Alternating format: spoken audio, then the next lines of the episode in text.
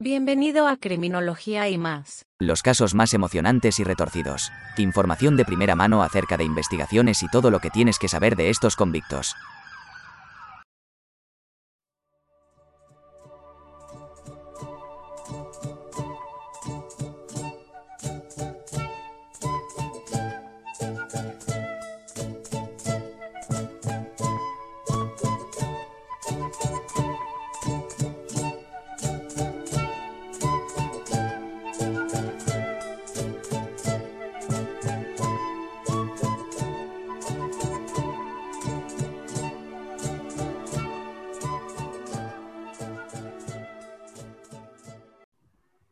Eh, bienvenidos una vez más a Criminología y más. En esta semana hablaremos acerca de unas despiadadas criminales. Era una familia, irónicamente, que se les conocía como las Poquianchis. Fueron unas hermanas que cambiaron la historia del crimen en México.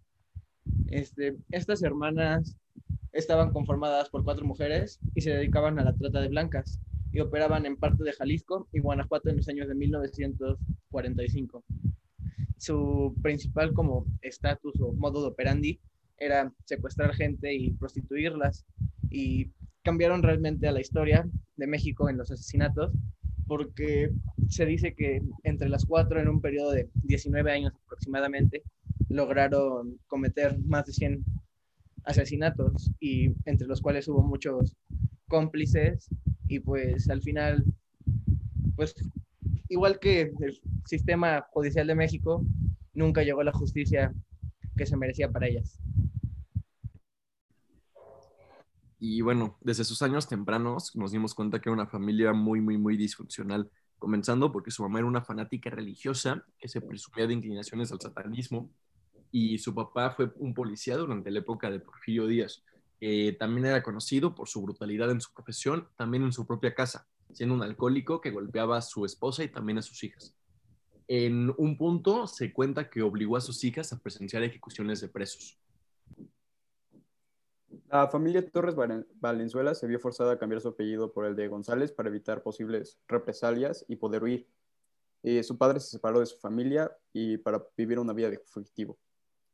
Eh, en 1935, la familia vivía en un estado eh, económico muy lamentable Así que las hermanas consiguieron un empleo, en la fábrica textil, pero los salarios no, eran lo suficiente para subsistir.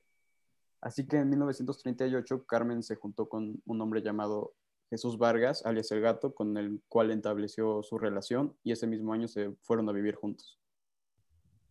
Eh, ellos dos abren una pequeña cantina en El Salto y Vargas dilapidó todas las ganancias del establecimiento hasta llevarlo a la ruina y después de esto, Carmen abandonó a Jesús Vargas y regresó a vivir con su familia. Para ese momento, los padres de las hermanas González habían muerto, dejándoles una modesta herencia.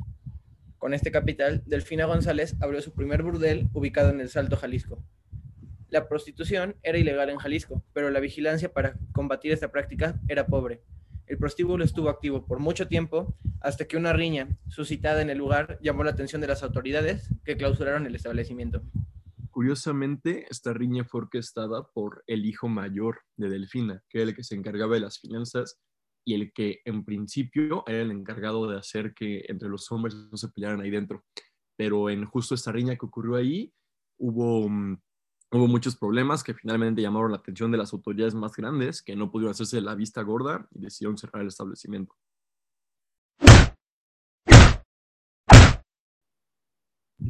Eh, el hotel, el burdel más famoso que formaron fue llamado Guadalajara de Noche.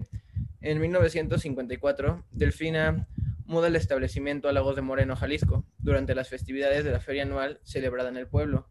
Y para establecer el negocio, las mujeres contaron con el apoyo de varias autoridades corruptas, ya que, pues para sorpresa, aquí las autoridades igual siempre han sido corruptas. Eh, el propio alcalde concedió los permisos para que el negocio operara como bar a cambio de favores sexuales. Las mujeres eran engañadas o compradas a tratantes, y el sistema con el que operaba el burdel era semejante al peonaje empleado durante el porfiriato. Esto desencadenó las ganancias de Vargas y comenzaron a contratar militares para encontrar a los responsables del asesino de su hijo. Y bueno, o sea, ni siquiera las, o sea, las compraban a veces de, mm, de literal jovenazos que vendían a las niñas, pero mil veces las compraron de, de su propia familia a cambio de realmente poco dinero. O sea, eran familias vendiendo a sus hijas de entre 12 y 15 años por una torta y un frutzi, ¿sabes? Bueno, se, se dice que tantos asesinatos son debidos a que arbitrariamente, cuando las mujeres llegaban a los 25 años, eran asesinadas. Y muchas veces se ha dicho que eran incluso enterradas vivas.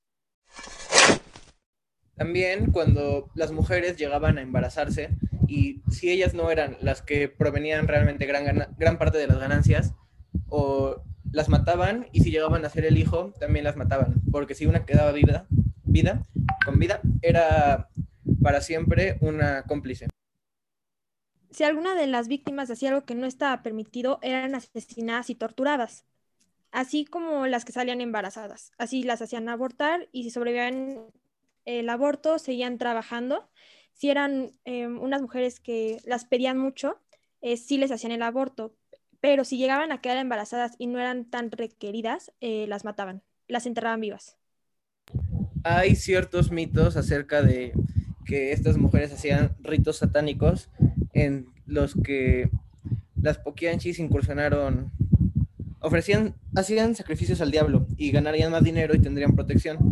Entonces, desde ese momento, cada vez que llegaban nuevas niñas reclutadas, eran inici- iniciadas en un extraño ritual, como si fuera un culto. Y ahí les ves el culto, o sea, está, está, está horrible. Empezaban después, o sea, luego, luego después de comprarlas. O sea, ni siquiera es que las engañaran con algo bonito. Apenas las compraban, empezaba el proceso. Primero las desnudaban y las examinaban. Y si tenían, cito, suficiente carne, eran violadas por los ayudantes. También eran obligadas a practicar bastantes eh, cosas completamente inapropiadas para adolescentes de su edad y si se resistían eran golpeadas. Después, muchas veces en la misma noche, les daban vestidos y las ponían a atender a la clientela del bar bajo amenazas de muerte. Otros de sus negocios era que después de que mataban a las prostitutas, les quitaban la carne para venderlas por kilo. Entonces, pues esto era otro de los grandes actos homicidas que hacían. El kilo de carne, según se cuenta, lo vendían en tres pesos. Además de todos estos horribles crímenes, había bebés que llegaban a nacer de las prostitutas y los vendían los niños para que los hombres experimentaran de cierta forma con, con ellos. Al final fueron agarradas y luego de varios meses que duró el proceso de condena, solo se les otorgó 40 años y sal- acabaron saliendo de la cárcel. Fueron eh, apresadas por una de las víctimas que fue la única que logró salir de ahí, llamada Catalina Ortega en 1964. Delfina, conocida como la Poquianchis Mayor, falleció a los 56 años en la cárcel de Irapuato en 1968.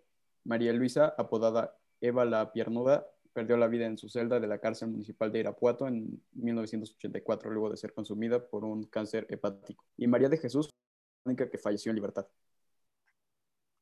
Recordamos que en esos tiempos la, la pena máxima en México eran solo 40 años, que bueno, aún así ya eran mujeres medianamente grandes y dos de ellas sí fallecieron tras las rejas. Y o sea, bueno, creo que es evidente que al final le quisieron tener durante toda su vida una super vida con mucho dinero y haciendo lo que quisieron. Y la muerte de todas fue más bien trágica y horrible.